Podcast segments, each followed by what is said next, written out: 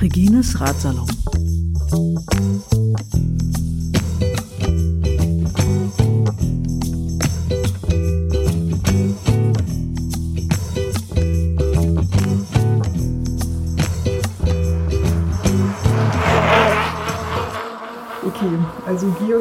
Wir jetzt irgendwie nicht transportieren. Heute Anschluss mit Trinkflasche, ja. Genau. Prost, Conny, ja. Prost, Hört man noch nicht mehr. Ist ja noch nicht so richtig, hat sich das hier angehört. Hier. Ja. Genau. Ähm, ja, Regines Radsalon, ein weiterer Bericht zum Renngeschehen. Ähm, äh, heute exklusiv aus der äh, Stadtbibliothek, Stadt- und Landesbibliothek. Stadt- und Landesbibliothek Potsdam. Äh, auch mal schön, hatte ich ein bisschen, äh, naja, Wintertraining kann ich noch nicht sagen, aber es ist doch schon ganz schön frisch eigentlich, ne? Man muss sich Ja. schon gut Ja. anziehen, auf jeden Fall. Ja, genau. Ja, folglich äh, haben wir beide jetzt, ja, wir wollten auch nicht in der Stadtbibliothek sitzen und Bier trinken. Man darf ja auch kein Bier reinbringen. Es ist schon peinlich genug, dass wir in Ratsachen hier sitzen, Regine. Alle Leute haben uns komisch angeguckt.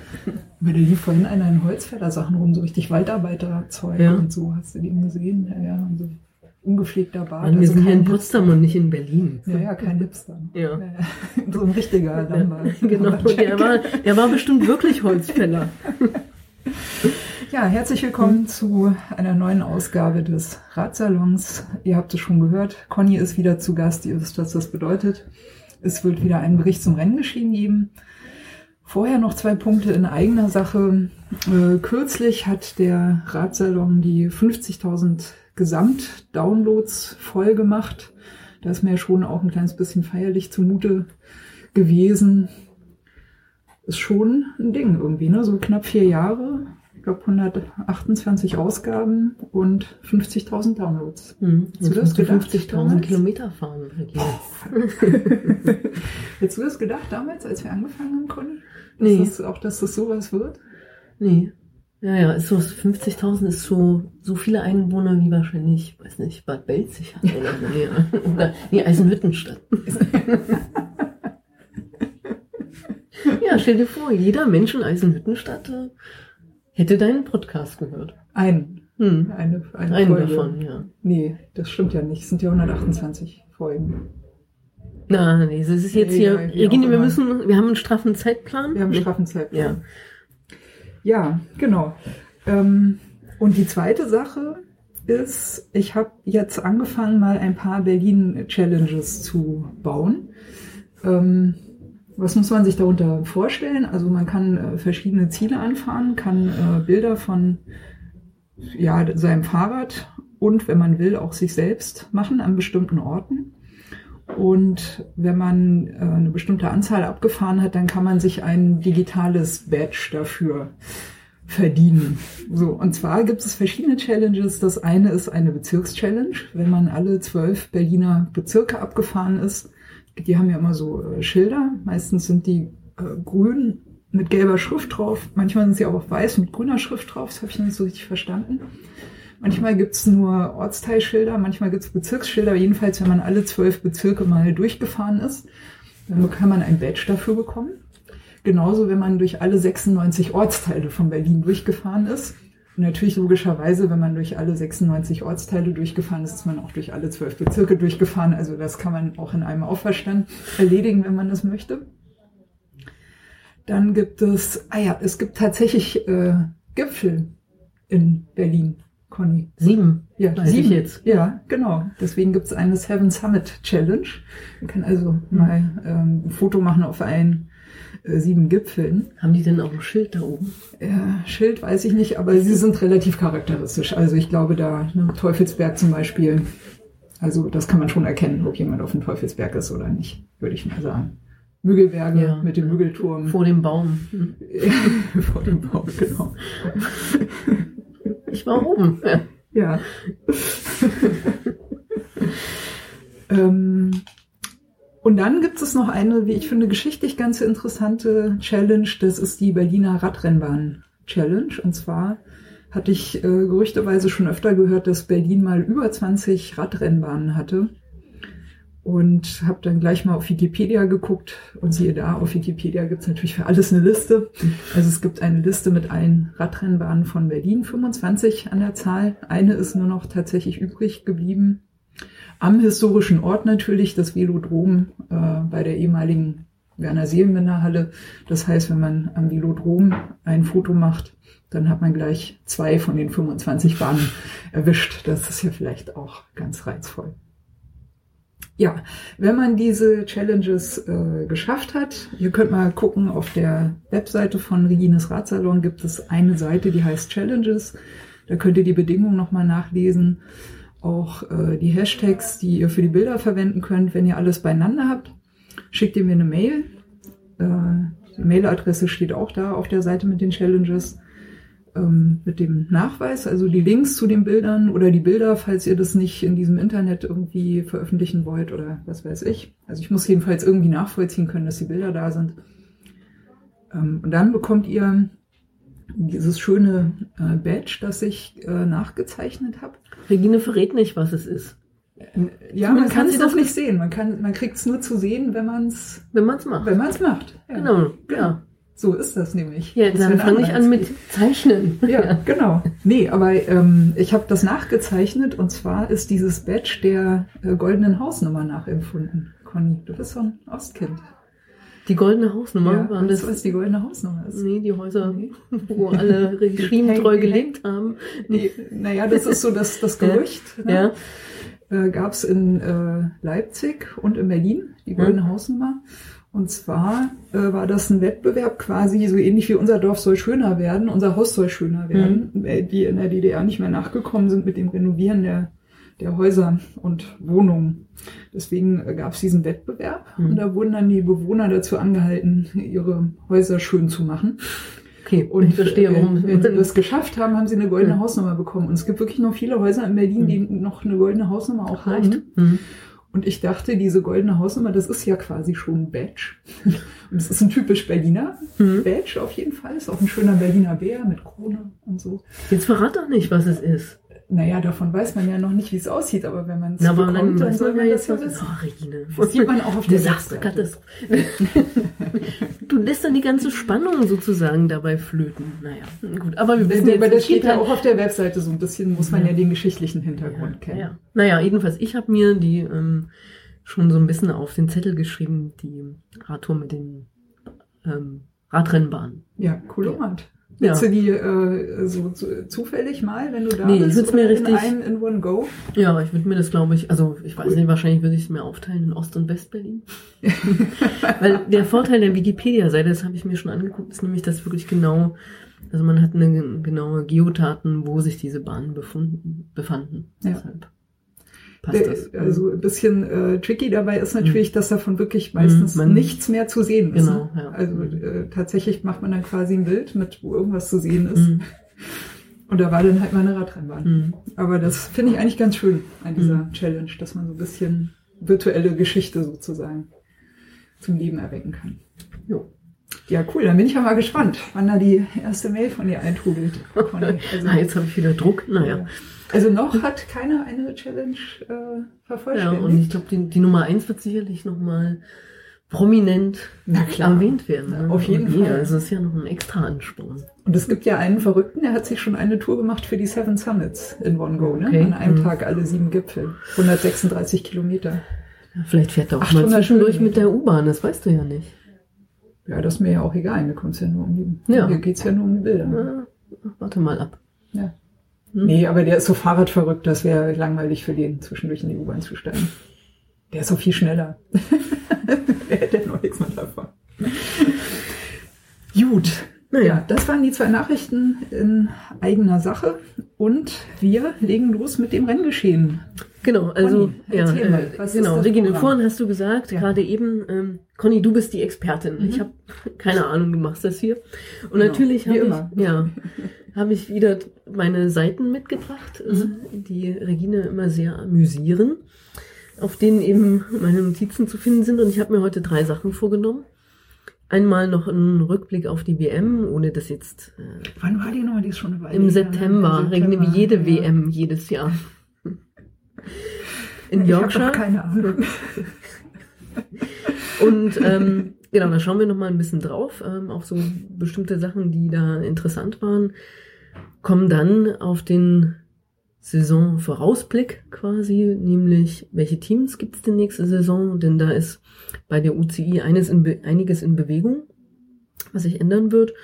Und dann können wir noch mal gucken, wie so das aktuelle Geschehen ist. Derzeit ist ja Cross-Saison und ähm, da gibt's ja auch in Berlin und Brandenburg ein paar Rennen, zu denen es das ein oder andere zu sagen gäbe. Und sobald wir dann im Zeitplan sind, heißt, wenn Regine nicht zu viel nebenher abschweift. Stimmt, Conny, wenn ich dich gleich mal unterbrechen darf, wir müssen ja irgendwie hier raus. Denn ne? genau, wir Die- sind nämlich hier bedroht schließt. von einem Rausschmiss, äh, wenn die Bibliothek schließt. Und die ist in Potsdam nicht so lange geöffnet. Ja. Also wenn Aber- irgendwann im Hintergrund dann Mhm. sowas kommt wie Ding, Dung, Dung, Dung. Da wir schließen zu lange. in 15 Minuten. Ganz genau. Spätestens dann müssen wir aufhören mit dem Podcast. Aber das kriegen wir hin. Ja, wir versuchen es, Conny. Ja, wir, genau. Wir Also. Herausforderungen sind doch unsere Sache. Ich nehme es sportlich. Ja. Ist okay. nee, nee, jetzt leg doch mal Ja, los, also die WM, wirklich die. WM, ja. Die WM. Ja. Ja. War ja bekanntlich in Yorkshire. Und da ist das Wetter ja immer schlecht, wie man weiß. Und ähm, trotzdem war es für alle überraschend, dass es die ganze Zeit geregnet hat. Und es gab ja durchaus spektakuläre Bilder. Ich weiß nicht, ob du die mitbekommen hast von dem Zeitfahren Ja, der es war eine U23 ziemliche beispielsweise. Dusche, ne? Genau, und auch von den Männerrennen und War das nicht da, wo, wo äh, einer äh, wo die Durch Männer so einen in See, und, ja, und das gefahren war sind. zu tief und Mhm. irgendwie. äh, Der ist dann gestürzt, ja, ja. Mhm. Mhm. Ja, bei den Frauen war es nicht ganz so schlimm, aber die hatten schon auch mit den Wetterbedingungen zu kämpfen. Und da sind wir quasi schon mittendrin. Ich will mal anfangen mit dem Zeitfahren der Frauen, weil das auch eigentlich voller Überraschung war. Zunächst mal für die Fahrerin, weil es relativ überraschend eine halbe Stunde verlegt worden ist. Also man hat den Start einfach eine halbe Stunde später gemacht. Mhm. Und Ja, ist ja blöd, wenn du gerade warm gefahren bist. ganz genau, also das ja. ist sozusagen dann, also es war nicht, Achso, ich soll dich ja gar nicht du unterbrechen. sollst mich nicht unterbrechen, ganz genau. Na, jetzt giggelt sie hier. Gut, Ich fühle mich so ich frech komme wie noch so mal. Ja, genau, ich komme noch mal. Ich fühle mich so jung, Conny. Gut jetzt. Wir lassen Regina einfach mal hier in der Ecke rumröcheln So, jetzt ja, und ernsthaft. hier. quietschen. Ja, gut, also das hat Regine hier schon richtig bemerkt, nämlich das hat relativ wichtige Auswirkungen auf die Rennvorbereitungen. Gerade wenn das so kurzfristig ist, dann hat man natürlich ein Problem, weil man vorher sich ja warm gefahren hat, aber natürlich auch die ganzen Essenszeiten so berechnet hat, dass man ja beim Start dann Kaum bereit ist, genau. Und ähm, möglicherweise halt, wenn man das äh, schlecht ähm, zeitlich plant, kann man halt nach hinten Probleme kriegen. Und das ist schon etwas, was, glaube ich, also mental für viele Fahrer eine Herausforderung ist. Und gewonnen hat ja ähm, Chloe Dygert, die Fahrerin aus den USA, die das mit einem, ja, äh, weil du nicht informiert bist. Dafür habe ich ja dich. Ja, genau. Ist das für eine? Ja, die kommt aus den USA Ja. und ist eigentlich eine sehr gute Bahnradfahrerin. Also Regine, sie ist fünfmalige Weltmeisterin. Krass. Ja, Cool. und war 2015 auch Junior-Weltmeisterin im Straßenradfahren. Ist aber, naja, sie ist 22 jetzt und ähm, naja, sie ist schon ein bisschen unterm Radar gewesen, weil sie, so wie viele Fahrerinnen aus dem USA-Team, äh, die Saison hauptsächlich in den USA fahren und nicht so sehr in Europa. Und da hatte sich aber schon angedeutet, dass sie sehr stark ist. Sie war bei dieser Tour of Utah ähm, eigentlich die dominierende Fahrerin, hat dort ähm, fünf Etappen gewonnen und alle irgendwie in einer Solofahrt, so 30 Kilometer vom Ziel und losgefahren, 10 Kilometer vom Ziel. Nice. Also da war halt Ein klar, Alien. ja, naja, das kann man schon so sagen. Das ist eine, sie ist eine besondere Persönlichkeit, weil sie sehr, ähm, naja, in den USA sagt man immer, sie ist very competitive. Mhm. Und ähm, in diesem Geist ist sie, glaube ich, also versteht sie sich auch. Sie ist auch jemand, die schon sehr viele Verletzungen hinter sich hatte, die immer wieder natürlich aufholen musste. Und sie hatte eben im Jahr zuvor einen sehr schweren Sturz bei der Tour of California. Und zwar einen mit einer Gehirnerschütterung.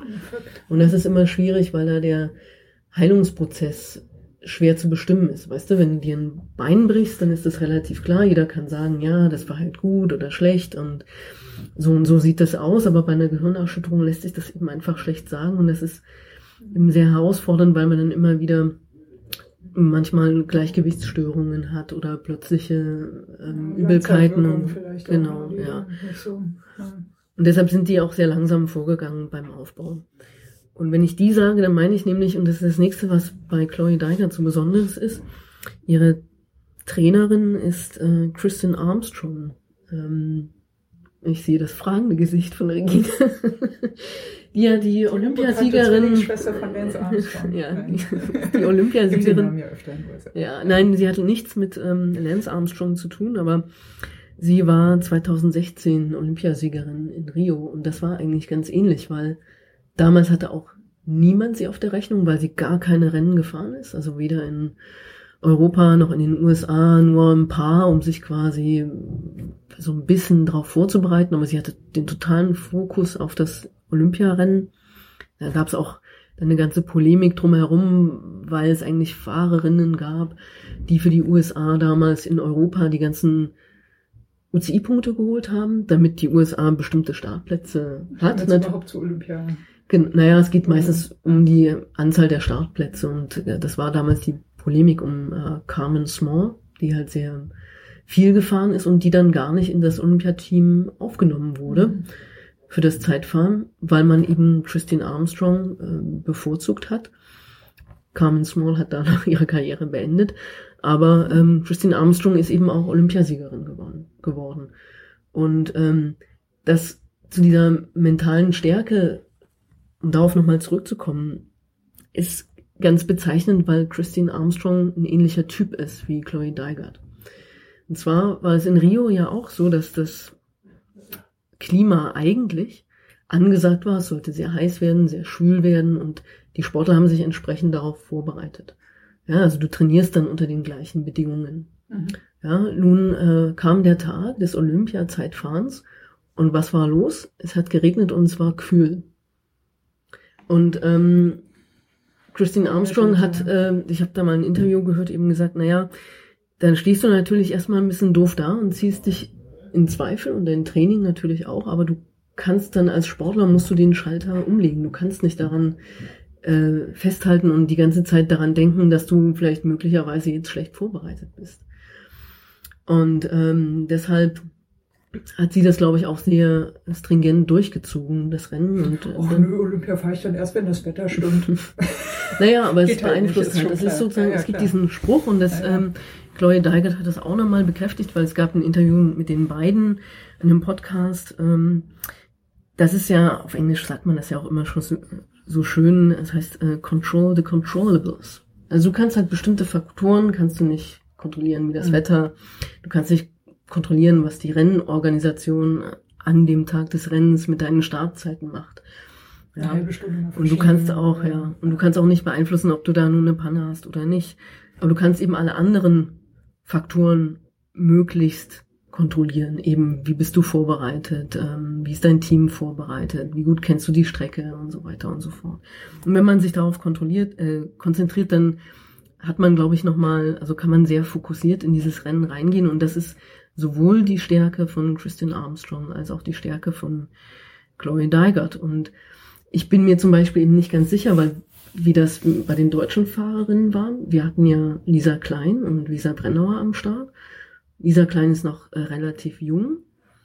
Ähm, Lisa Brennauer ist zwar auch schon erfahren, aber beide sind im Prinzip in diesem Zeitfahren nicht den Erwartungen entsprechend gefahren. Also jeder, der das Rennen, also das Zeitfahren gesehen hat, hat sich sicherlich an die Szene noch, kann sich noch an die Szene erinnern, wie Chloe Deigert an Lisa Brennauer vorbeifährt und sie quasi stehen lässt. Ja. Und ähm, das zeigt schon auch, mit welcher Überlegenheit die das gewonnen hat. Ja. Und das bei, ich glaube, eine Minute, ne? So mal der Zeitabstand oder Ja, wenn oder mehr ja mindestens eine Minute, genau. Und sie war erst nicht die, aufholen, ne? ja, und sie war nicht die zweite. Starterin. Ja. Ja. Ja, also das ist schon Das ist Ding, ja. sehr beeindruckend. Sie hat, glaube ich, das äh, Zeitfahren mit fast zwei Minuten Vorsprung gewonnen. Also und ich meine, da reden wir von Fahrern wie Annemiek van Vluten und ähm, Anna van der Breggen. Also schon wahnsinnig. Und ähm, man macht ja dann immer diese Vergleiche, worüber wir ja auch schon diskutiert haben. Wenn sie bei der U23 bei den Männern gefahren wäre, dann wäre sie Zwölfte geworden. Und zwar vor dem französischen Zeitfahrmeister. Der aber, es, U23, ja. aber es gibt ja immer mehr Tendenzen, ne? auch Hm. zwischen mit den Mixed Teams und so weiter. Also ich bin da neugierig, wann da vielleicht auch mal noch andere Disziplinen aufgeweicht werden, weil Ja, ich finde es ja nach wie vor richtig, eher nach Leistung zu unterscheiden als nach Geschlecht. Wenn du eine bestimmte Leistungsklasse hast, dann sollst du mit denen fahren, mit denen du dich messen kannst und nicht, äh, nicht nach anderen Kriterien. hm. Darum geht's eigentlich nur. Genau, das ist nochmal eine separate Diskussion, die ich vielleicht mit Regina an anderen Tagen nochmal führen muss. Ich bin nicht ganz ihrer Meinung, aber ähm, das äh, können wir ja später nochmal aufgreifen, das Thema. Heute haben wir einen strengen Zeitplan, ich sage es nochmal. Ich sage, Ja, ich schon ist sie ruhig. wird man noch wohl mal noch seine Meinung sagen dürfen Ja, in seinem ja, eigenen Podcast, Conny. Ja, ja.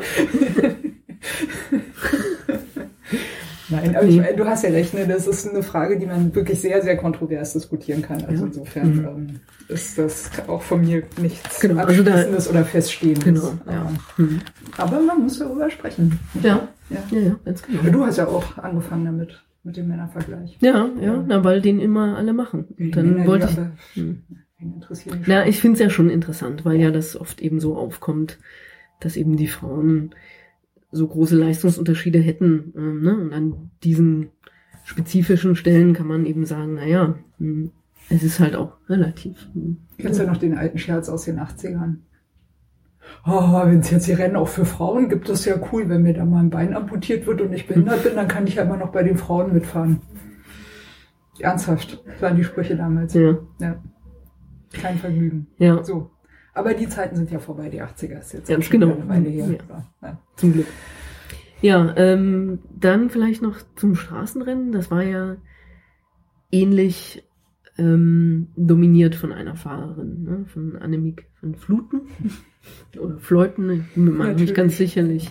Ganz sicher. Naja, so ganz klar war das, das nicht. Das, ja, ähm, aber tatsächlich war das diesmal, also von außen könnte man sagen, dass das Rennen langweilig war, weil sie ist ja so mehr als 100 Kilometer vom Ende in eine Solo-Attacke gegangen, mehr oder weniger. 100 Kilometer. Un ja, die Strecke? na, ich glaube, die sind so 160 Kilometer gefahren. Oh, krass, okay. Ja. Ja. Und ähm, sie hat es dann auch gewonnen, aber es war tatsächlich die ganze Zeit über des Rennens nicht so klar. Sie hatte so einen Vorsprung in knapp 1,5 Minuten und Das das ist kann man schon, viel. genau, das kann man schon, wenn man organisiert ist, äh, auch wieder aufholen. Und es war eine Du sehr, sagst das so, dass ich denke, da war niemand organisiert. naja, das Problem bei den WM-Rennen ist ja immer, dass es da keine, keine, keinen Funk gibt. Mhm. Ja, also die werden immer also ohne Funk gefahren und das ist gibt schon. Fahrerinnen, die dann sagen, okay, das verhindert einfach, dass so eine organisierte Verfolgung aufgenommen wird, Mhm. weil ja keiner so richtig weiß.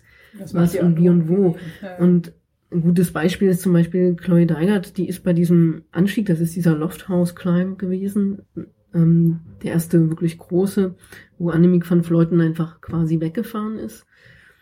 So unbe also sie wollte, glaube ich, erstmal nur testen, so, ja, wie sind die anderen so in Form und dann hatte sie einfach einen Vorsprung und hat den dann genutzt. Aber Chloe Deigert ist da mehr oder weniger ein paar Kilometer davor, da wurden die Straßen auch enger, hatte einen Defekt ähm, und ist dann so langsam nach vorne gefahren und war dann irgendwann in dieser äh, Gruppe mit den Favoriten, wo eben auch äh, Lisa Longo Borghini drin war und ähm, Lizzie Danen und so weiter. Und dachte eigentlich sozusagen, ah, okay, ich bin jetzt in der Gruppe, die vorne ist und äh, wir fahren jetzt hier um den Sieg mehr oder weniger. Ne? Und ihr war lange nicht klar, dass eben ein Van Fluten eben vorne fährt.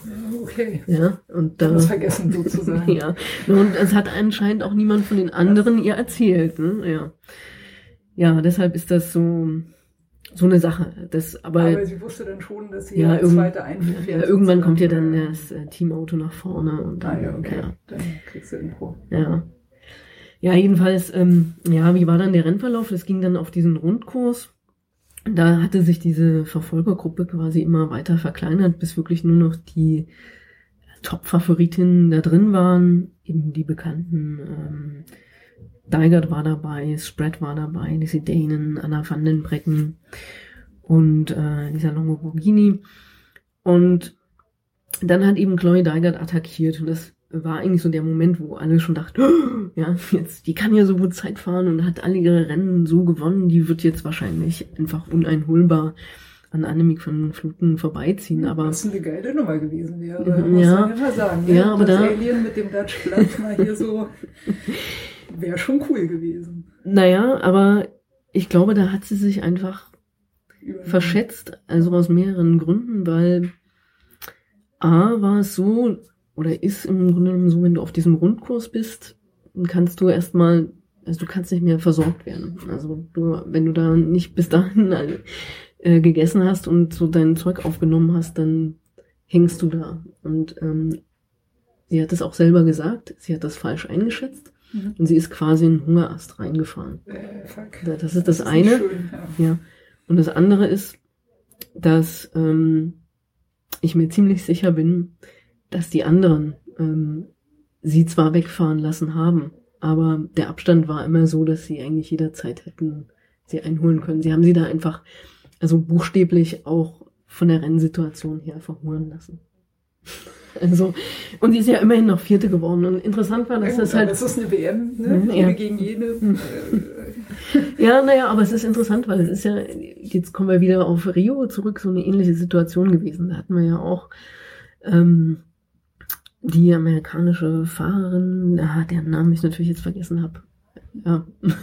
naja, jedenfalls, die war ja auch lange vorne weg und die wurde ja dann auch von Anna von der Brecken und der Gruppe Lisa, ja, äh, Lisa Longo Borghini und genau, Ja, ja. Emma Johansson ähm, dann eingeholt und ist dann Vierte geworden. Und äh, das, das sind einfach auch Fahrerinnen, die sind ja so erfahren, dass sie im Grunde genommen schon genau wissen, was sie machen. Und ich, vielleicht spielt es eben dann auch eine Rolle, dass Chloe Deigert eben nicht die europäischen Rennen fährt, ohne jetzt Ja, die, Taktik Amer ja, weiß ich nicht. Also ich will das jetzt nicht. Ähm, ich kenne die US-amerikanischen Rennen zu wenig. Die sind sicherlich auch schwer und qualitativ äh, gut, aber klar, du kennst vielleicht deine direkten Konkurrenten nicht wirklich, wenn du die so nur so aus der Distanz halt kennenlernst. Ja.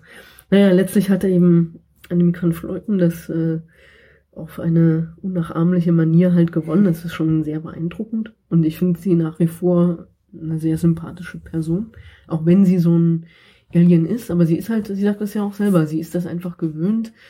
Sie trainiert oft alleine, sie trainiert lange Strecken, also sie fährt oft, äh, wenn man sich das so anschaut und wenn man auch das liest, was sie selber von ihrem Training berichtet, dass sie eben halt oft mehr Kilometer fährt, als sie müsste. Sie macht viele Höhentrainingslager und so weiter. Also ich glaube, die, diese Attacke, die lag ihr im Grunde genommen auch. Also sie wusste sozusagen auch, was sie sich mental einlässt. Ja. Was, was ich ja total äh, cool fand, ich weiß nicht, ob du das gesehen hast, äh, dass ihre Mutter im Ziel dabei war. Irgendwie. Ja. Das, das fand ich sehr, sehr cool. Genau, da ist sie sehr emotional, weil ähm, auch damals bei Olympia, ist irgendwie auch irgendwie so ein Rückblick immer zu Olympia, da ist sie ja so schlimm gestürzt. Mhm. Und ähm, Stimmt, das war äh, Genau, und äh, kurz- Rio, ne, mit, der, mit der Abfahrt. Genau, dem, äh, ja. Rinnstein. ja, und ihr Vater ist kurz vor dem Rennen äh, in Olympia gestorben. Also in Olympia, in Rio natürlich.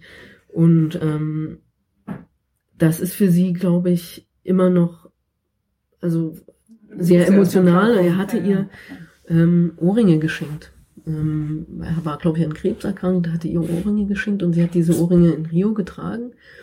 Und sie hatte diese Ohrringe wieder als sie jetzt in Yorkshire die WM gefahren ist. Und das ist für sie, glaube ich, auch immer noch, also ihr, sie hat immer das Gefühl, sozusagen, dass ihr Vater halt dabei ist, weil er sie eben auch unterstützt hat auf diesem ganzen Weg hin zur Profirennfahren. Also es ist schon, und das ist ja wichtig, diese Familie, diese Emotionalität, die sie hat. Und sie ist einfach auch immer noch eine herausragende und besonders faire und zugängliche Sportlerin. Ja, hier hm. bei deiner äh, Lieblingssportlerin hm. Marianne Voss ist das ja auch so. Ja. Ja, immer der Vater dabei schon, und schon immer dabei gewesen, hat ja. sie äh, kürzlich mal. Ja, die sind ja immer im Camper unterwegs. Ja, ja. ja. Genau, und die Mutti also, ist aber auch immer dabei. Ja, ja. Und die Katze, ja. ja. Also sie sagt, ihr Vater ist immer jedes Rennen, hm. sie weiß genau, sie fährt im Ziel ein und hm. er ist immer da. Ja. Genau, aber ich glaube, die, die, die Mutti von äh, Anna von der Breggen ist halt nur bei bestimmten Rennen da, gerade wenn geht's, weil ja, ist ja natürlich auch eine organisatorische und eine finanzielle Frage. Ja. Ja, also, also wobei ja der äh, Vater von dieser Brennauer zum Beispiel, der, der ja mal im Rahmen der Berichterstattung im Radsalon von der Lotto Thüringen Ladies Tour äh, ein paar Worte gesagt hat. Der hat das ja im Prinzip auch gesagt. Ne? Der hat gesagt, da, da bist du, das ist eine Familienentscheidung. Mhm. Ne? Der hat dann Trainerschein gemacht, sportlicher Leiter und so weiter und so weiter, ne? damit er da das alles irgendwie machen und betreuen kann. Mhm. Er meinte, sonst wäre das gar nicht möglich gewesen. Von äh, Romy Kasper, die Eltern sind auch mhm. jedes Mal dabei. Also Na klar, also ohne die Familie geht's halt nicht. Ne? Mhm. Ja, ja, also vielleicht gucken wir noch mal kurz auf die Nachwuchsrennen, auch vielleicht auf die deutschen Fahrerinnen. Ähm, da war es ja interessant, wir hatten ja aus Berlin beim Zeitfahren Paula Leonard dabei, die ja sehr erfolgreich war. Die hatte ja war auch deutsche Meisterin geworden bei der Elite und ähm, war einfach, also ist, glaube ich, auch eine Fahrerin der Zukunft. Ähm, gemeinsam mit Lucy Meyerhofer, die auch eine interessante Fahrerin ist. Die sind beide so in den Top 15 gefahren in ihren U19-Rennen, was so, glaube ich, den Erwartungen gemäß war. Und da muss man jetzt mal gucken, was sich eben aus den beiden noch so entwickelt. Aber ähm, diese Rennen für die Junioren, das war eigentlich echt, wenn man sich das mal überlegt, eine Frechheit. Weil, ja, ähm, das Zeitfahren war 13 Kilometer lang. So. Das ist nicht lang, ne? Nee, 13 Kilometer kannst du auch bei der Berliner Meisterschaft fahren. Okay. Oder du könntest ja auch auf der Bahn fahren. Das ist nicht viel länger. Also 10 Kilometer sind auf der Bahn. Und bei Rennen jetzt Omnium oder so, äh, ähm, keine Seltenheit. Und das finde ich, also 13 Kilometer für eine Weltmeisterschaft, das ist. Im Velodrom, wenn das hm. 10 Kilometer, 40 Runden. Hm. Ja. ja, also ähm, das ist eigentlich schon also ich weiß gar nicht, was ich dazu sagen soll. Als ich das gelesen habe, dachte ich, naja, das, das ist eigentlich unmöglich, das kann man nicht machen. Und auch die, das Rennen, das Straßenrennen der Junioren, das war auf einer ganz anderen Strecke. Es waren alle Schwierigkeiten rausgenommen. Also die hatten, es war praktisch fast eine flache Strecke. Es war abseits sozusagen dieses normalen Rennzirkus. Und ähm, dazu kam eben dann noch, es gab irre viele Stürze in diesem Rennen. Ich meine, es hatte auch geregnet, aber das liegt natürlich auch daran, dass die Strecke, wenn es nur flach ist, sind die Fahren halt einfach nervös und ähm, du hast keine Selektionsmöglichkeiten. Also das war einfach nicht, muss man ehrlich sagen, nicht schön anzusehen. Da gewinnt einfach nur die, die halt am längsten, am längsten den meisten ja nein, also die kann und dann irgendwann nochmal. Naja, ich mein, also die, braucht halt auch ein bisschen Glück dann, ne, das stimmt. Aber die, die gewonnen hat, diese Megan Jestrap, ist ja eine US-Amerikanerin auch, das ist eigentlich eine ganz tolle Fahrerin, auch wie die das Rennen gewonnen hat. Das war taktisch brillant. Und das ist wiederum eine Fahrerin, die kommt zwar aus den USA, aber die fährt also total dieses europäische, den europäischen Rennkalender und ähm, Tja, also, wenn. Aber was hat die jetzt anders gemacht als die anderen? Na, ich, also die hat sich einfach. Bei, bei diesem Zeitrennen, ne? Diesem, nee, das war das Straßenrennen, so, genau. Beim, ach so, okay, ja, beim Straßenrennen hat dann. Beim, äh, nee, nee, jetzt bin ich mal kurz, ja, genau, nee, okay. genau. Ich habe ja, davon ja, jetzt noch geredet, das Straßenrennen war ja so verkürzt und eben so, von diesen Stürzen geprägt. Ja, okay, mhm. alles klar. Also zum Beispiel Lucy Meyerhofer ist halt auch in der letzten Runde gestürzt und zwar in dem Sinne unverschuldet, weil halt vor ihr Fahren gestürzt waren. Mhm. Und sie war eigentlich gut platziert, also das war ein bisschen traurig. Aber ja, ähm, Megan Jestrap äh, hat gewonnen und ja, ich sag mal, wenn sie Remco Evenpol heißen würde, wäre sie jetzt schon in einem Profi-Frauenteam, aber gut, naja, soll halt nicht sein bei den Frauen. Äh, sie geht jetzt erstmal ans College und studiert und fährt nebenbei ein bisschen Fahrrad. Ja. Und äh, Eleanor Baxter ist zum Beispiel auch, ist, ist ihre große Konkurrentin äh, aus den aus Großbritannien. Auf der lagen natürlich die Hoffnung der Nation und sie ist äh, ich, oh, jetzt muss ich da keinen Unsinn erzählen, aber ich glaube, Eleanor Baxter ist Dritte geworden.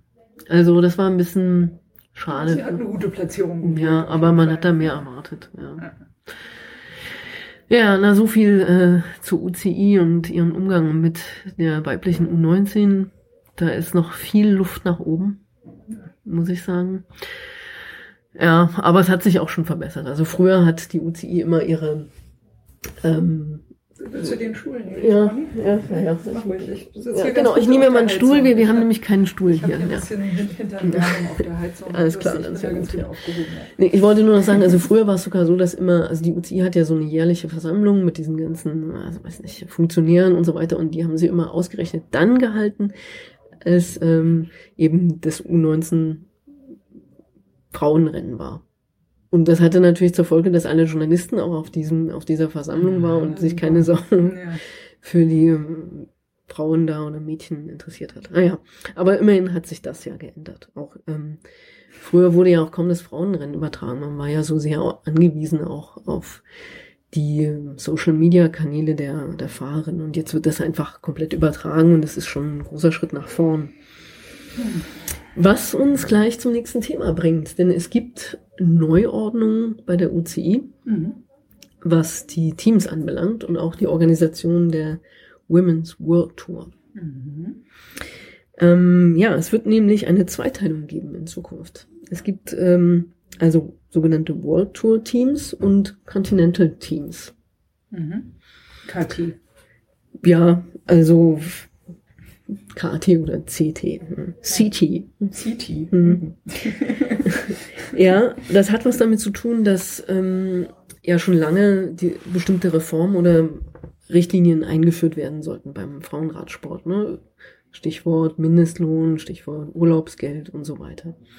Und diese World Tour Teams werden dann bestimmte Auflagen haben, die sie erfüllen müssen gegenüber ihren Fahrerinnen, ähm, unter anderem eben diesen Mindestlohn, der bei 15.000 Euro pro Jahr liegt, wenn man so, ja, ähm, also nicht so viel, aber man muss halt sagen, es gab ja vor kurzem diese Umfrage bei den äh, Profifrauen und dann haben äh, über 50 Prozent angegeben, Regine. Ich muss mal so ein Riegel essen. Ich muss was machen. Sonst, ich darf immer nichts berühren hier, ja, weil es rascheln könnte.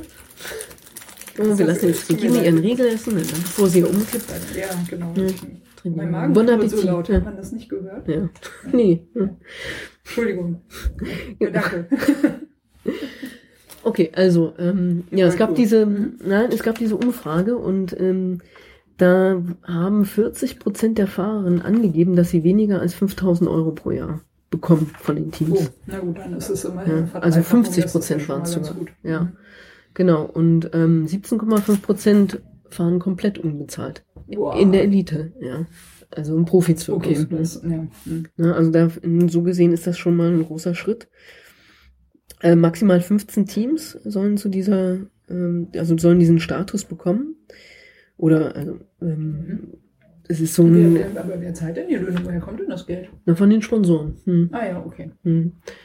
Und ähm, naja, also es ist so ein Jahresplan, der ist, glaube ich, bis 2026 oder so. Also jetzt momentan für nächstes Jahr haben wir fünf, ähm, nee, acht, Entschuldigung, acht ähm, World Tour Teams. Sie haben mit fünf gerechnet. Dann acht haben sich dann dafür beworben und den Status auch bekommen. Die anderen sind eben, wie gesagt, diese Continental Teams.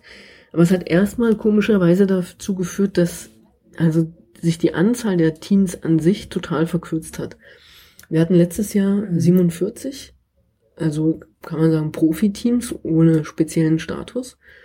Jetzt haben wir diese acht ähm, World Tour Teams und wir haben dann äh, dazu nochmal 19 Continental Teams. Das macht mhm. also insgesamt 27. Und das ist halt Das heißt, also ne, von 47 auf 27 ist schon eine krasse Reduktion. Man hofft, dass es auch mit einer ganz Profession. Halbierung, aber Ja. Mhm. Also in der Hoffnung, dass es halt mit einer Professionalisierung einhergeht, aber es wird so ein bisschen kritisch gesehen, weil die Teams eben sagen, naja, dafür, dass wir diesen, also diese Richtlinien erfüllen müssen, brauchen wir auch zum Beispiel eben eine Versicherung, dass wir auch Übertragungszeiten bekommen. Mhm. Ja, und das wiederum passiert eben nicht. Ja. Und es hat natürlich auch innerhalb ähm, so- sozusagen dieses Wechselkarussells, was ja jedes Mal am Saisonende passiert bei den Fahrern und Fahrerinnen, auch zu Bewegungen geführt. Also wir haben zum Beispiel eben jetzt eine Norina Bibis, die ja die Weltranglisten erste war dieses Jahr, die wechseln wollte von Parkhotel, weil Parkhotel eben sich dafür entschieden hat, nicht diesen World Tour Status zu ziehen. So, sie hat aber einen Dreijahresvertrag dort. Und da ist jetzt momentan, soweit ich weiß, gibt es da noch keine aktuellen, also offiziellen Berichte darüber, was mit ihr jetzt ist. Ob sie noch für Parkhotel fährt oder nicht. Zum Beispiel auch Cécile Utrip, Mhm. ähm, die ja bei Bickler war, ähm, ist jetzt bei FDJ. Und ich vermute, dass es auch was damit zu tun hat, dass eben FDJ, ähm, die nennen sich FDJ Découverte, ähm, bla bla bla. Ja. Ähm, Bickler ist nicht mehr World Tour, FDJ aber schon. Wobei Bickler eben jetzt auch interessant von Katjuscha gesponsert wird. Oh. Bekleidungsfirma, die ja aus dem Männerradsport ausgestiegen ist. Mhm. Also sie haben sozusagen das Sponsoring bei den Männern beendet und sind jetzt für drei Jahre bei Bickler mit als Co-Sponsor eingestiegen. Interessanterweise. Aber ziehen trotzdem nicht den Tour. Ja, Ja, ja. das ist halt ähm, interessant. Und wir haben ein anderes großes Team, wo derzeit ein großes Fragezeichen steht, und das ist Bull Stolmans, ähm, die ja das dominierende Team für viele Jahre waren. Natürlich auch Fahrern wie Anna von den Brecken. Ne? ja, Ähm, unter Vertrag haben. Uls hat sich aus dem, also hat sich zurückgezogen, die, das, was heißt zurückgezogen, das war einfach beendet, der Vertrag, den sie hatten. Und Bulls hat gesagt, okay, wir haben unsere Werbeziele in Anführungsstrichen erreicht. Also wir wollten eine gewisse, gewisse ähm, Exposition, ähm, die haben wir erreicht durch den Frauenradsport und jetzt sozusagen gehen wir andere Wege. Also es war jetzt nicht irgendwie negativ begleitet, dass sie sagen, sie wollen es nicht mehr finanzieren. Ganz im Gegenteil. Sie haben gesagt, sie wollen das weiterhin unterstützen, aber eben nicht in Form eines Teams. Und für sie hat sich das gelohnt. Die hatten auch irgendwie, irgendwelche Zahlen gab es da mal, dass sie den Umsatz um 10 oder 15 Prozent gesteigert haben und sie das auch auf, ihren, auf ihr Engagement im Frauenradsport zurückgeführt haben. Cool. Mhm. Weil es ist ja interessant, es ist ja eigentlich eine Firma für Baumaschinen. So, naja, Eigentlich auch immer äh, äh, ja. Ja, ja. ja, jedenfalls ist das ähm, die Bewegung, die es derzeit gibt. Und man weiß zum Beispiel auch nicht so Virtue Cycling, die ja Bastianelli zum Beispiel einen Vertrag hatten, was die machen. Die haben sich zum Beispiel dafür auch nicht beworben. Also Bulls ja auch nicht, wobei da eben total unklar ist, was da passiert, aber man, man hat auch noch nichts gehört, dass zum Beispiel jemand wie Anna van der Brecken irgendwie das Team gewechselt hätte. Also da scheint es schon Sicherheiten zu geben, nur ist eben noch nicht klar, wie. Und die werden auch ni- ganz klar nicht diesen World Tour Status beantragen. Das hat der Teammanager bereits im Vorfeld gesagt. Weil er sagt, er kann, also er kann nicht sozusagen Forderungen erfüllen, ohne dass eben im Gegenzug etwas passiert. Aber äh, mit diesem ähm, Sponsoring-Effekt, ne? Mhm. Also, ähm, ich bin ja so ein Maxula Lindig-Fan. Mhm. Und das ist wirklich so, wenn ich an der Baustelle vorbeifahre in Thüringen, dann sind diese Lindig-Maschinen, Ja. dann denke ich immer, oh geil. ja, oder wenn man sich unter. Solarmaschinen. Ja, das ist schon. Ja, ja es ist, es Also denkt, es wirkt irgendwie, ne, es ist, stellt schon eine Verbindung her, aber ähm, naja. Ja. ja, Hm. genau. Also das sind aber, Aber so ich würde deswegen jetzt nicht einfach so eine Baumaschine kaufen und mir die in die Wohnung stellen. du Ne? kannst die dir ausleihen, ist ja eine Verleihfirma, Regina. Nee, aber was soll ich denn damit? Na, weiß ich nicht, in deinem Hinterhof eine Grube graben. Hm. Oder was weiß ich. Von Thüringen nach Berlin. Nee, ich meine Ja. Bulls. Hm. Ach so. Ja. Nee, ich dachte jetzt hier, ne, Max Solar Lindig. Mhm. Der Beruf interessiert mich ja nicht. Ich bin ein Max Solar Lindig-Fan. Ja, gut. Na, okay, aber damit wären wir sozusagen mit dem Thema eigentlich soweit fertig, würde ich sagen. Mhm. Was sich alles so Mhm. bei den Teams getan hat. Ganz genau, ja. Ja, Oder hatte ich noch irgendwie. nicht so viel Gelegenheit gefunden, dich zu unterbrechen. Ja, ich sehe schon, ne, du aber erzählst irgendwie anders als sonst. Sonst Ja. konnte ich ja viel lockerer irgendwie mal einhaken. bin ich heute angespannt? Nee, gar nicht. Nee. Nee. Ja, siehst du. Also, na, vielleicht erzähle ich ja so viele interessante Sachen, dass du einfach Ja, ich ganz interessiert zuhörst. Ja. Ja. Kann ja auch sein. Ja. Kann auch sein. Ja. Ich, ich glaube, es ist so. Ja, gut. Nee, das würde ich auch so sehen. Gefällt mir. Ja. Ja. Na, was vielleicht noch? Ja, wir haben noch den Cross, ja, noch die aktuelle. Nee, aber du wolltest noch was ergänzen, oder? Ja. Nö, also ich habe nur überlegt, ob ich irgendwas äh, Wichtiges hier aufgeschrieben habe noch, aber glaube, das war's so. Ja, das kann natürlich niemand sehen. Also Conny hat jetzt hier echt so eine Zettelwirtschaft aufgemacht. Ja, also, Stunden der Vorbereitung. Ja. Überblick verloren. Ja, genau. Ja, eben. Genau. Ja. Und ich muss jetzt gerade mich orientieren, wo meine Cross-Seite ist. Und ohne dabei zu rascheln. Ja. ne? Ja. Du kannst ja rascheln. Ja. ja, gut. Sch- sch- Schlimmer, kann, schlimmer als, Raschel als ich mal ein bisschen. eben kann es ja nicht werden. Ist übrigens sehr lecker hier. Salty Nut. Ich Hm. mag's ja gerne, wenn so Riegel, so Sportriegel ein bisschen Salz haben und so. Ja, Regine. Gut. Ja. Haben wir die Parenthese beendet? Ja, hast du jetzt deine Ja, Zettel habe ich, habe ich vor mir liegen, jetzt- Cross, aber ich, ich habe so, Ja, Conny, dann mach noch. ja, ne, ich habe so gar nicht so ordentlich geschrieben. Das jetzt, Kannst ja nicht jetzt. nee, nee, naja, also Costa wollte ich, die hat ja angefangen, die Costa, fangen wir erstmal unverfänglich an. Ja, nee, also bei den Frauen ist es dieses Jahr? Ja, ja, naja, auch schon so seit ähm, na, Ende Oktober kann man sagen. So. Ich glaube, das erste, Schön, so Der zu haben. das, das erste Weltcup-Rennen ist ja immer jetzt traditionell in den USA und da gab es so ein paar Überraschungssieger, also auch schon, also mit sind ja zwei immer mit Katie Nash und ähm, Rochelle. Ja, Siehst du, jetzt kann ich meine. Gilmore bestimmt. Ja, nein. oh, Naja. Meglin, also die Kanadierin. Ja, und dann sozusagen, seitdem die, Cro- die Cross-Saison jetzt in Europa angekommen ist, auch die, die Weltcups. Mir jetzt peinlich, dass ich den Namen nicht richtig aussprechen kann. Naja, Macht aber nichts. ja, gut, wir haben, ihr habt alles nichts gehört. Das, das ist ja auch so Info, die kann man ja auch im Ja. Sonst Ich habe genuschelt. Ich habe es weggenuschelt. Ja. Soll man ja immer machen, elegant. wenn man Ja. sich nicht sicher ist. Ja, mein Bruder wohnt ja in der Schweiz Ja. und dann darf man, wenn man da anfängt mit Grüzi, das ist ja voll peinlich. ja. Und deshalb sage ich immer, zieh. ja, Echt, das ist so der Trick, ja? Ja. Sie? Sie. und zieh. ja, das sind so Ich die ja Insider-Tricks. tatsächlich- Ich bin ja tatsächlich. Ah, Rochette heißt die, ja. Ich bin ja tatsächlich mal von einer Berlinerin derbe angemacht worden. Ich sollte Hm? nicht so gekünstelt rumberlin, Berlinern. Ja, siehst Ja. du? Ja, Das- soll man auch nicht. So, Dialekt ist ein war- dünnes ich war, Eis. Ich war Ja. zu Feierabend, war ich in meinem Hm. Lieblingsbioladen bei mir in der Straße und da gibt's ein Boot, das heißt Kleiner Punk. Und das mag ich sehr gerne. Und dann war ich so in Feierabendlaune und meinte irgendwie so, na, dann dürfst du mir noch so einen kleinen Punk verkaufen. Hm. Finde ich jetzt irgendwie nicht schlimm, finde ich auch nicht gekünstelt, finde ich auch nicht, also weiß ich nicht. Und die hat mich angefahren. Echt hier, Frau Sprachpolizei irgendwie. Ja, kann ja jetzt hier jeder denkt, also könnte hier so rumberlinern, war. Mhm. Siehst du? Ja. Und dann bist du hoffentlich errötet und äh, Nö, ich habe dann auf ordentlich auf Berlinerisch zurückgepumpt. Das habe ich in Berlin gelernt, wie man das macht. ja, naja, ist doch Und seither jedes Mal, wenn ich die im Laden sehe, sage ich, mach, die Frau Sprachpolizei ist auch wieder da. Genau. Ja, inzwischen habe ich jetzt mal rausgesucht, wie die Fahrerin hieße. Ja, Ja, Rochette.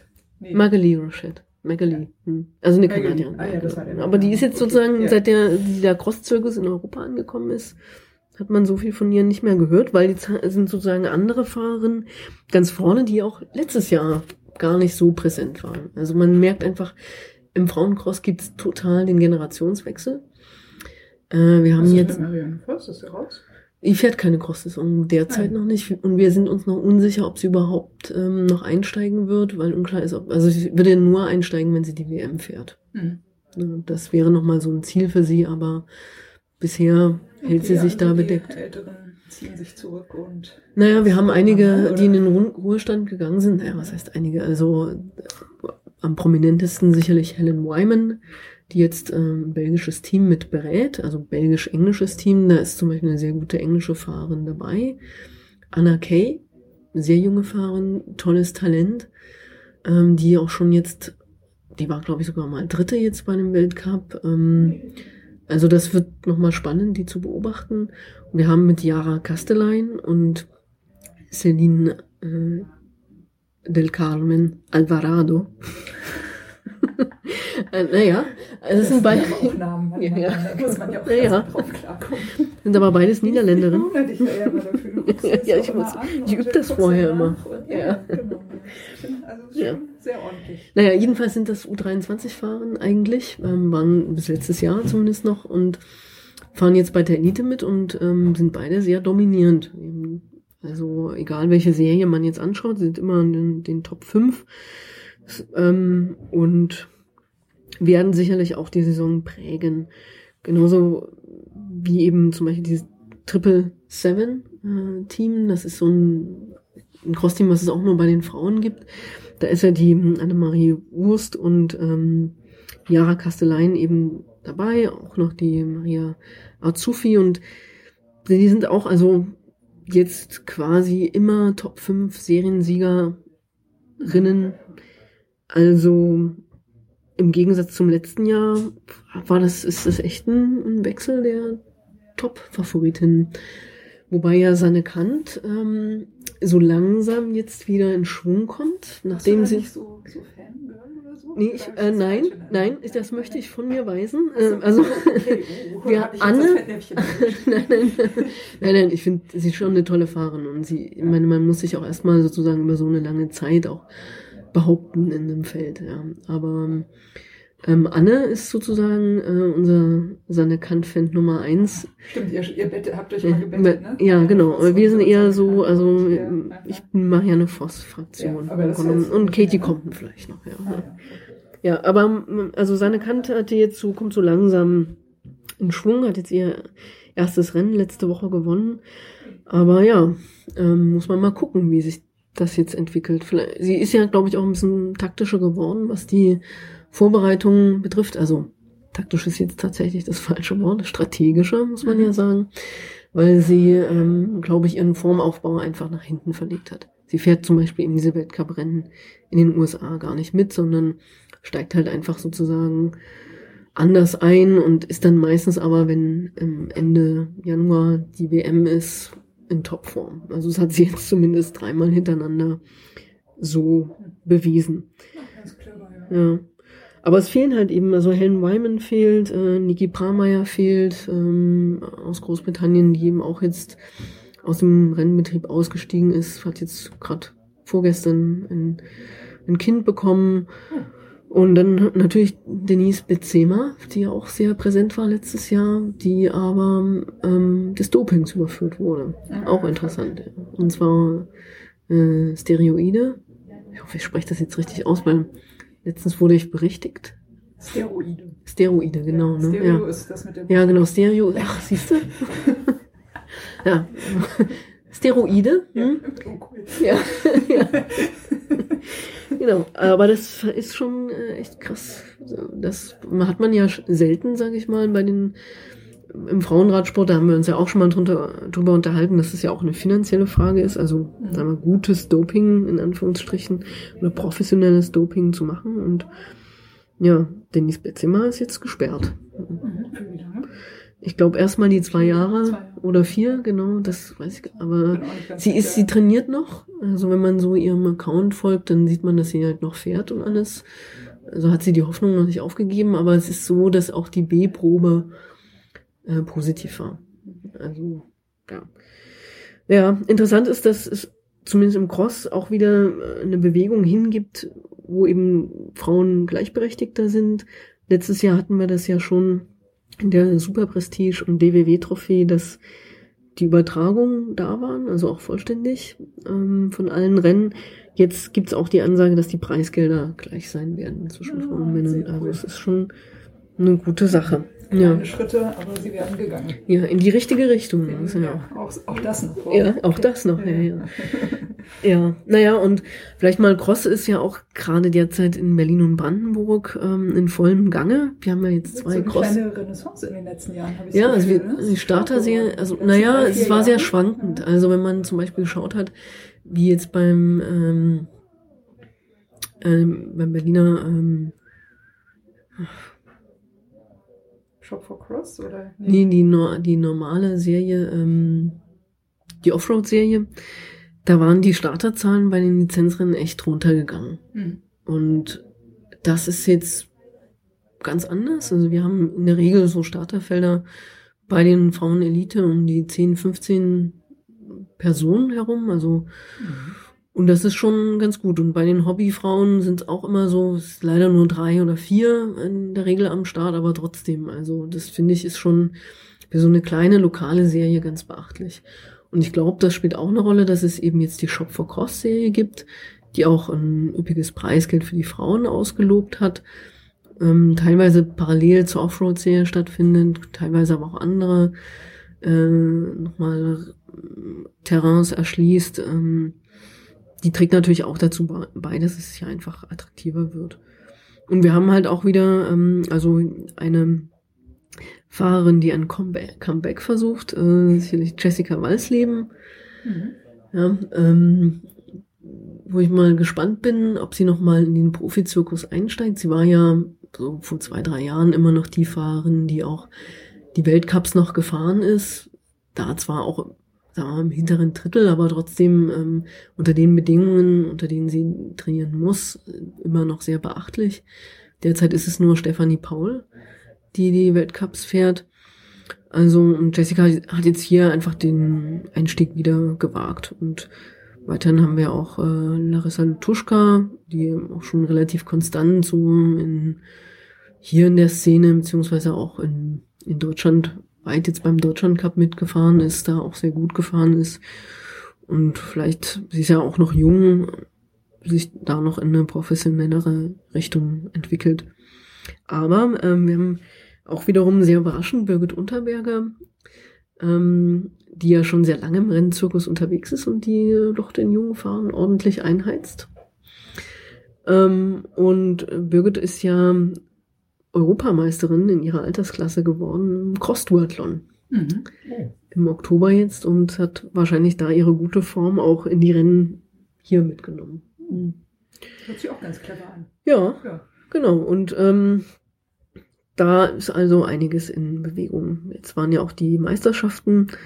Ähm, in Berlin hat Yvonne Wild gewonnen und Sam Sanden ist Zweite und Nika auf dem dritten Platz. Ah, ja. Oh, Ja. cool. Das kann man vielleicht noch dazu sagen. Jo. Und dann wollte ich, ach so, ja, siehst du, das ist jetzt das Cross-Thema, ja. Das wollte ich jetzt ein bisschen abschließen, um, weil ich noch mal ganz kurz zur Bundesliga wechseln wollte, zur Frauenbundesliga. Ja, Ja, dein ja. Lieblingsthema.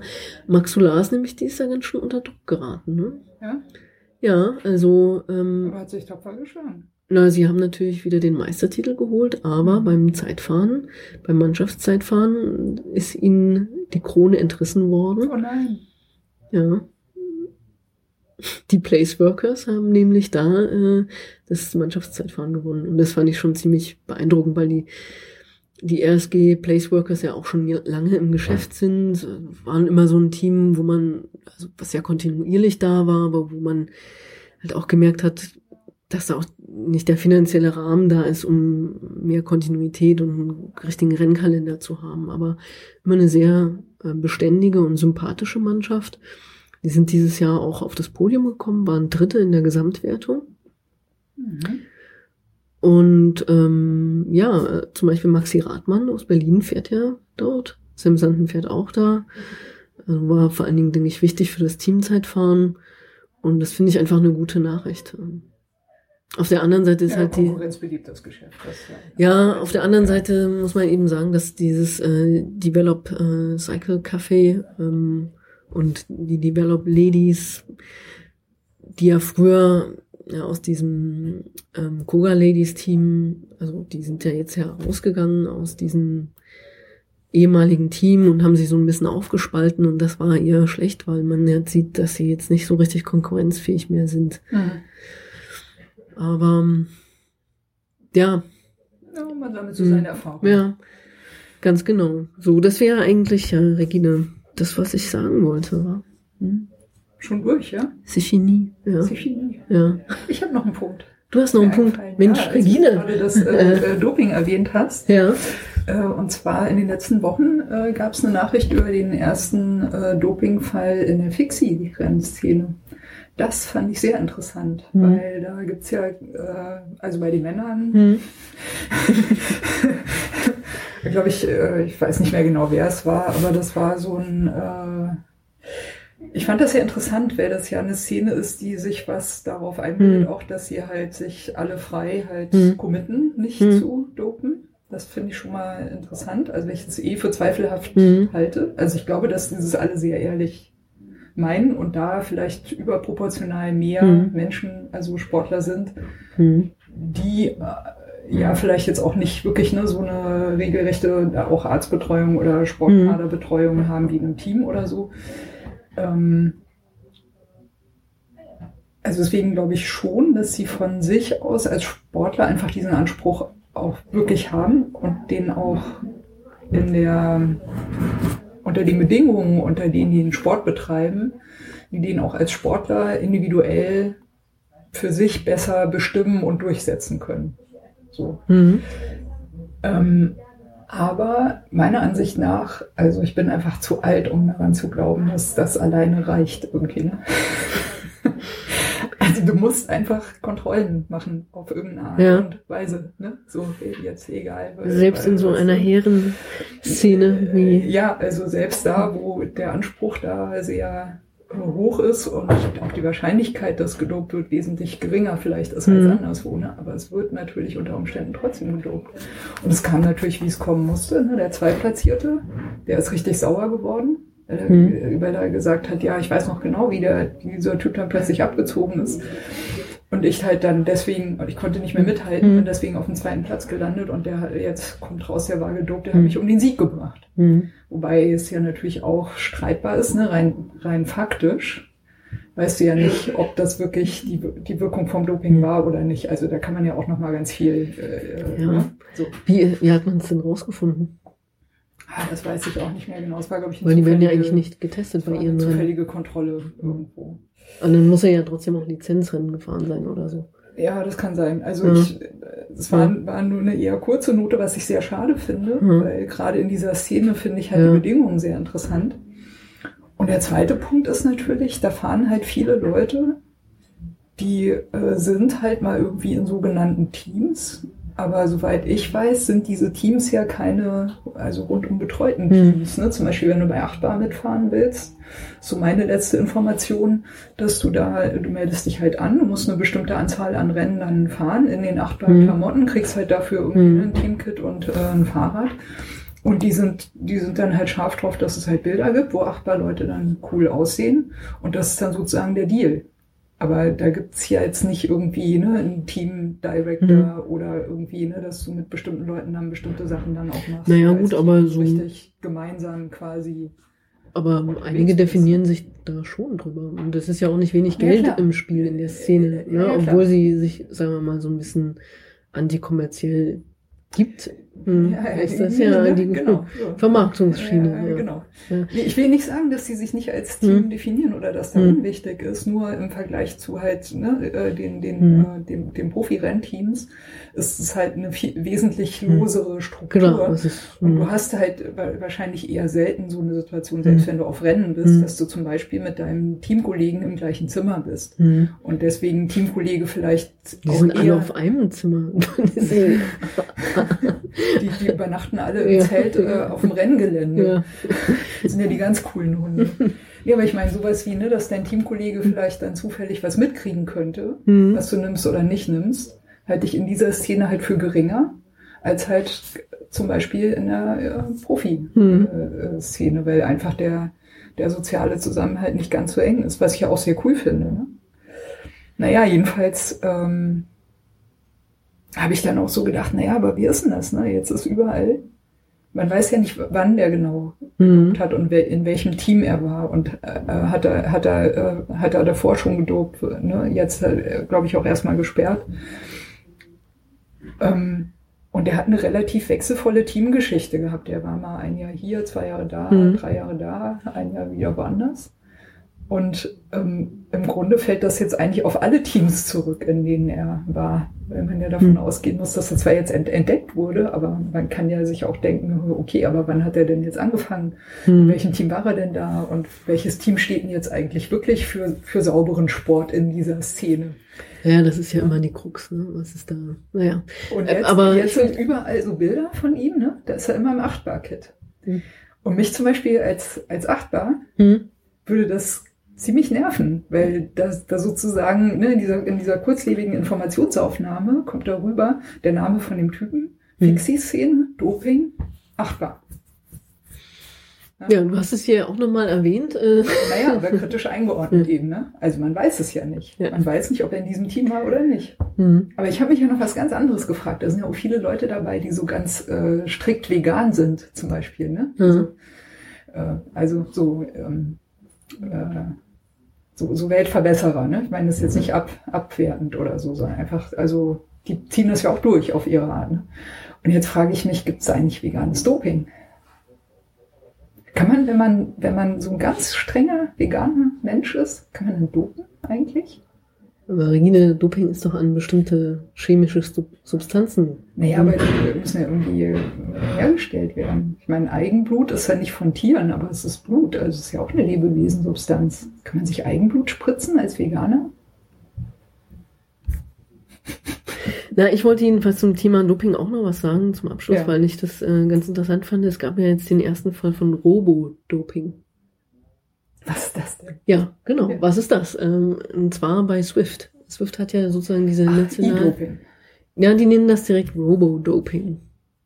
Okay. Ja. Also das gute alte Hacking eigentlich. Ja, genau. Also der, und zwar der britische Meister, dieser äh, Cameron Jeffers, wurde halt überführt, dass er kurz vor dem Rennen ähm, sich dieses, äh, ich kenne mich bei Swift nicht so gut aus, aber es gibt da eben diese unterschiedlichen Räder und er hat sich dieses äh, Z1 beschafft, Mhm. was dir halt offenbar auch Vorteile im Rennen gibt, was äh, wahrscheinlich Übertragungsleistungen betrifft. Also es ist das virtuelle Fahrrad, das er, Ja. auf das er sich gesetzt Genau, hat. ja, So, genau. Das ja. ist sozusagen, ja, was man normalerweise erst kriegt, wenn man, was weiß ich, wie viele Watt und Kilometer zusammengefahren hat auf Swift.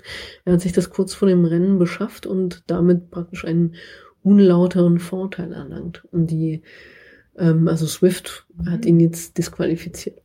Aber Die prüfen nicht vor den Rennen, ob die, ob die, äh, also ob die Accounts sozusagen dann alle mit dem gleichen Equipment. äh, Das weiß ich tatsächlich nicht, weil es ja, gibt auch eine lange, Swift ja überprüfen. Ja, es gibt da eine lange ähm, Polemik auch dazu. Er selber hat sich dazu auch geäußert. Er hat es selber nicht als ähm, Doping angesehen und ich glaube, das hat was mit diesen Accounts zu tun, aber da müsste ich mich, das wäre vielleicht mal eine Hausaufgabe für uns beide, nochmal damit beschäftigen, weil ich tatsächlich nicht weiß, ob die sozusagen blanke Accounts kriegen für diese, Also, äh, für die Meisterschaften mhm.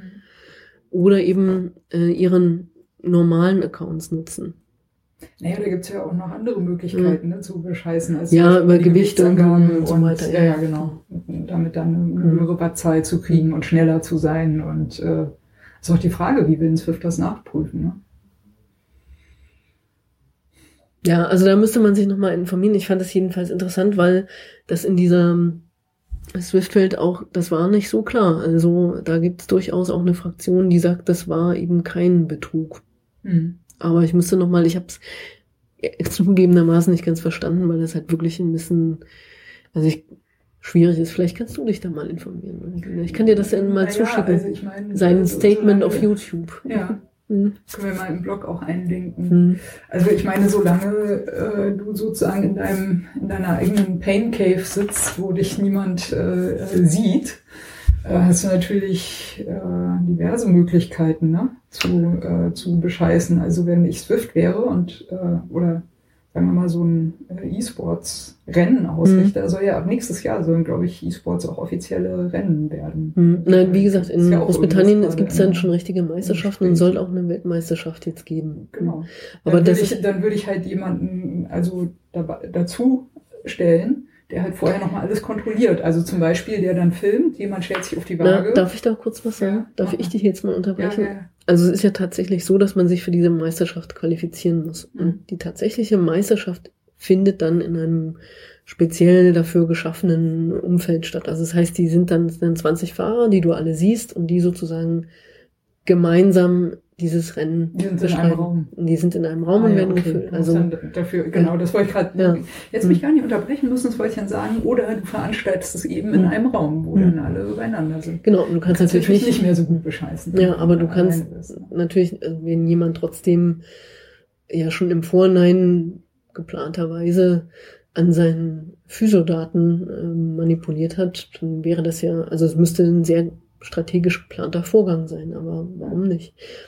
Also ich weiß, wie gesagt, nicht genau, wie das war, ob er nicht das vorher schon hatte und es sich deshalb wieder besorgt hat, weil er das, also weil er davon ausgegangen ist, dass er die Voraussetzungen nehmen kann, die er schon, also auf die er normalerweise aufgebaut hat. Also sonst wäre er ja auch nicht in die Qualifikation gekommen.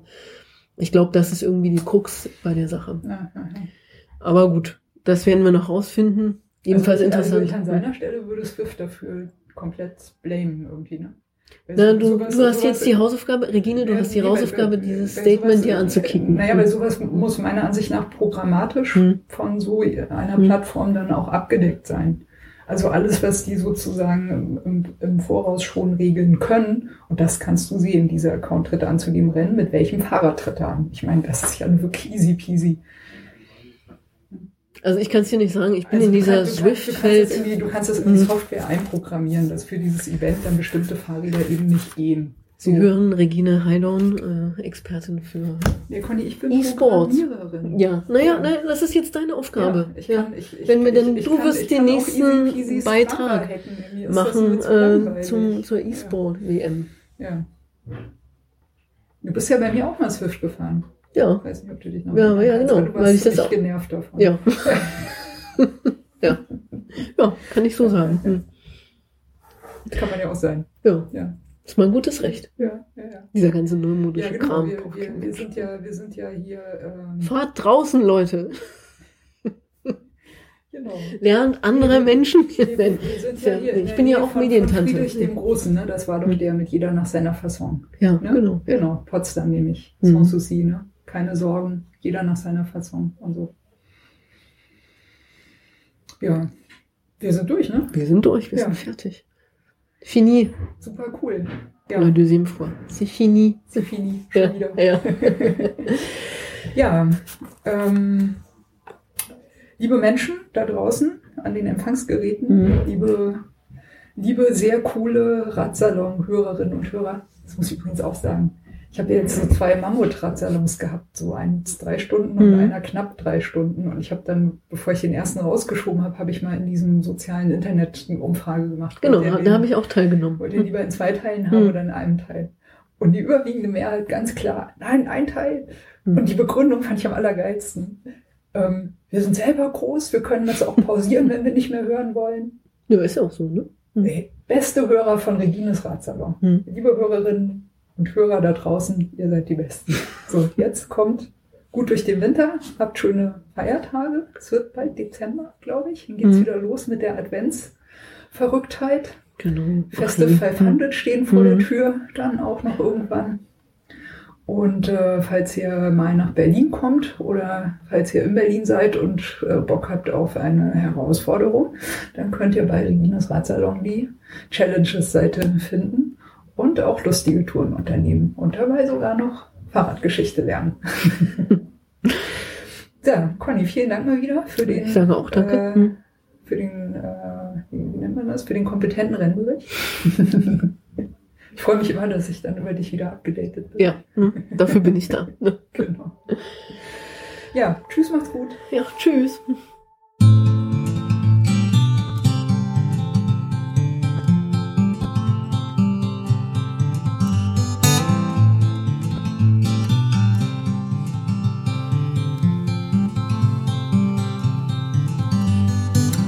Maybe you're tired of the waves that come and knock you off your feet. I'd long to see you on a day when you won't drown. The constant dragging and deceit, your hands been tied in there to greet a life that's bounded to a world that keeps on taking every day.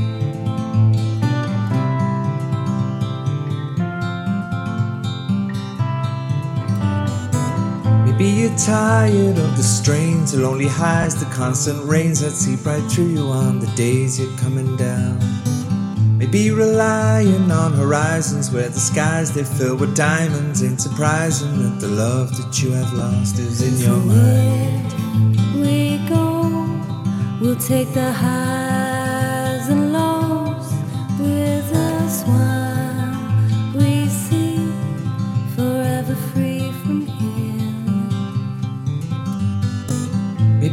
tired of the waves that come and knock you off your feet. I'd long to see you on a day when you won't drown. Maybe the answer lies beneath these scattered words. They flood our streets, and now the lights without the power flicker on into the night.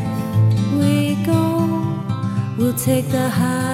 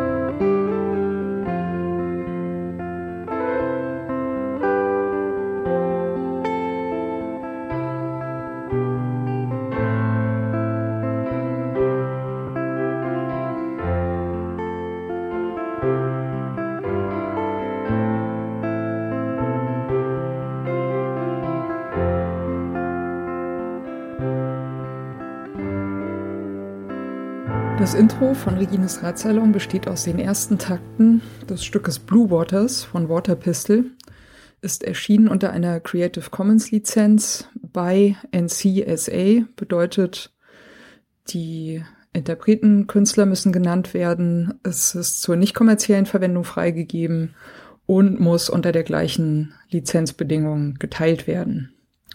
Hineingemischt in diese ersten Takte ist ein ähm, Sample, das heißt Bicycle Passing von Bescu, ist aus dem Free Sound Archive.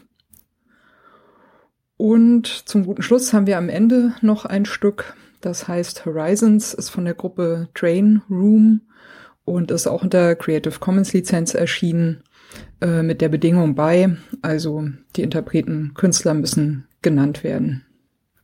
Der Radsalon selbst steht auch unter einer Creative Commons Lizenz und zwar in dem Fall eine bei NC ND Lizenz bedeutet bei der Künstler Interpret muss genannt werden.